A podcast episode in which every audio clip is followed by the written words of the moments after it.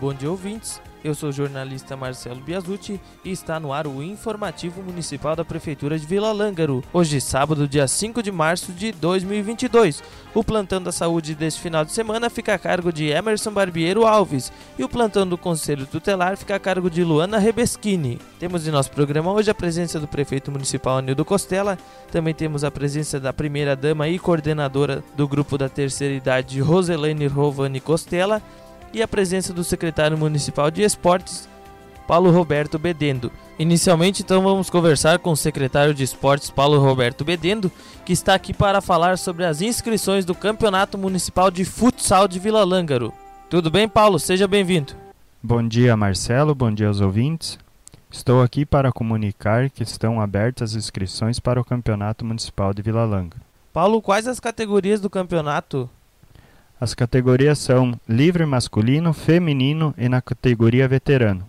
Paulo, referente à categoria veteranos, qual a idade mínima para poder fazer parte dessa categoria? Para a categoria veterano, a idade é de 35 anos feitos. Paulo precisa ter vínculo com o nosso município para jogar o campeonato? Sim, o vínculo é carteira de trabalho, título de eleitor, bloco e que comprove vínculo com o município. Né? Paulo, quando começam as inscrições para o campeonato? As inscrições começam do dia 7 de março ao dia 21 de março. E mais informações juntos à Secretaria de Esporte ou pelo fone ATS 999 28 27 93. Então eram essas informações e reforçando que a inscrição é do dia 7 de março ao dia 21 de março.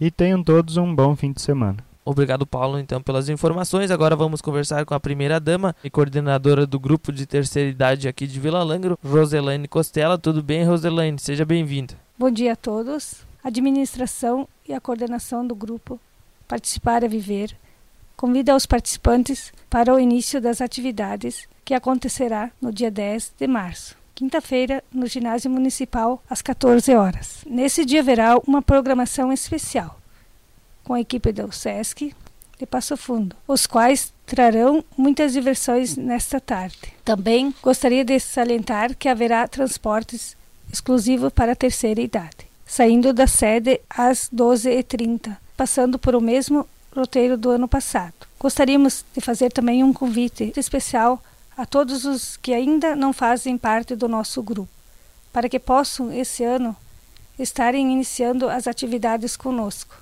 Um bom final de semana a todos e até quinta-feira. Obrigado, Roselane, então, pelas informações. Agora vamos conversar então com o prefeito municipal Anildo Costela. Tudo bem, prefeito? Seja bem-vindo. Bom dia, Marcelo. Bom dia aos ouvintes que nos acompanham nesta manhã de sábado. Cumprimento também, participando do programa de hoje, primeira-dama Roselaine, secretário Paulo. Primeira-dama colocou eh, a referente ao retorno das atividades né, do grupo de terceira idade no próximo dia 10, quinta-feira. Né? Então nós tivemos as colocações da primeira-dama.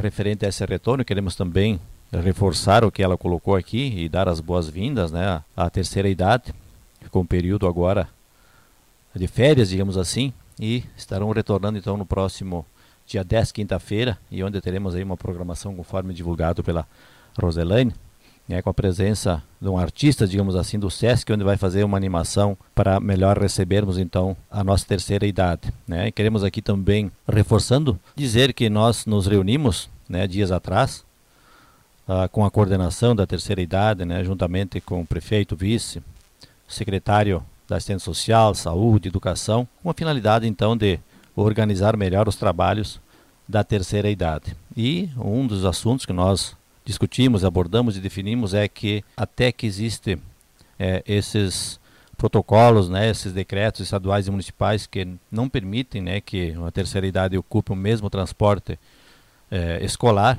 então nós definimos é, que vai ter um transporte exclusivo, conforme divulgado pela primeira-dama, exclusivo para transporte da terceira idade. Queremos agradecer né, de uma forma muito especial aqui a coordenação, que está fazendo um trabalho maravilhoso, um trabalho voluntário, a Roselaine, a Vânia, Cideli, Marileide, Helena e a cada um né, de vocês que fazem parte da terceira idade e que estaremos então com muita alegria recebendo vocês na próxima quinta-feira, dia 10. Reforçando também, Marcelo e ouvintes, e parabenizando a ti, Paulo, né, pela dedicação né, com que está aí à frente da Secretaria de Esportes, agora organizando esse próximo campeonato, próximo, digamos assim, depois de dois anos sem nenhuma atividade esportiva devido à pandemia. Né? Mas então, estamos juntamente com o Paulo organizando este campeonato e pedimos então aos clubes que se organizem, procurem se orientarem com as datas, fazer as suas inscrições, que nós vamos iniciar então em breve esse campeonato.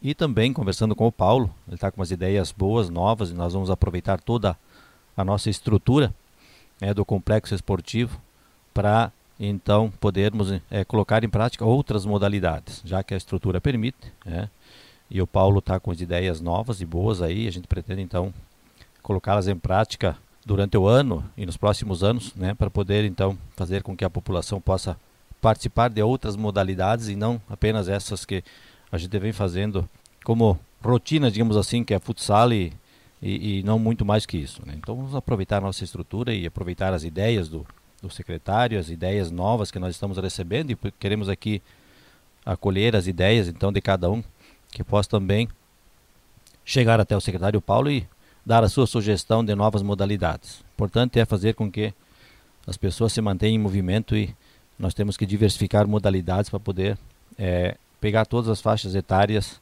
e fazer com que possam praticar alguma modalidade de esporte que é a finalidade de distração, de lazer e de saúde também. O esporte sempre foi um remédio para que a gente possa ter uma saúde melhor e é esse, esse é o nosso objetivo. Através do esporte também promover né, essa diversão, essa distração e saúde.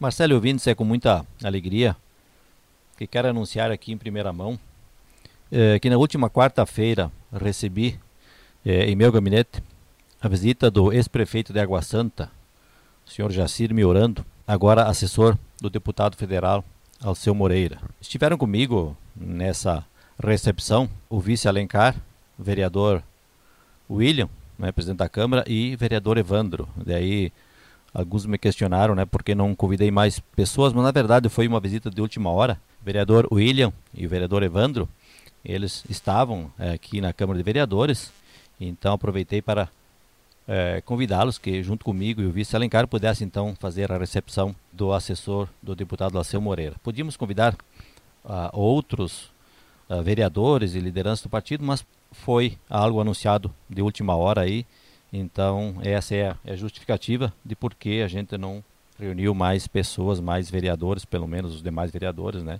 que pudessem nos acompanhar. Prometemos da próxima vez é, nos empenhar e convidar os demais. Mas o importante é divulgar, né, essa importante uh, visita e a finalidade dessa visita é que o assessor do Alceu Moreira, a pedido do deputado, uh, veio até Vila Lângaro, né, anunciar uma emenda parlamentar no valor de 200 mil reais para ser utilizado na área da saúde, né, com a finalidade de custeio.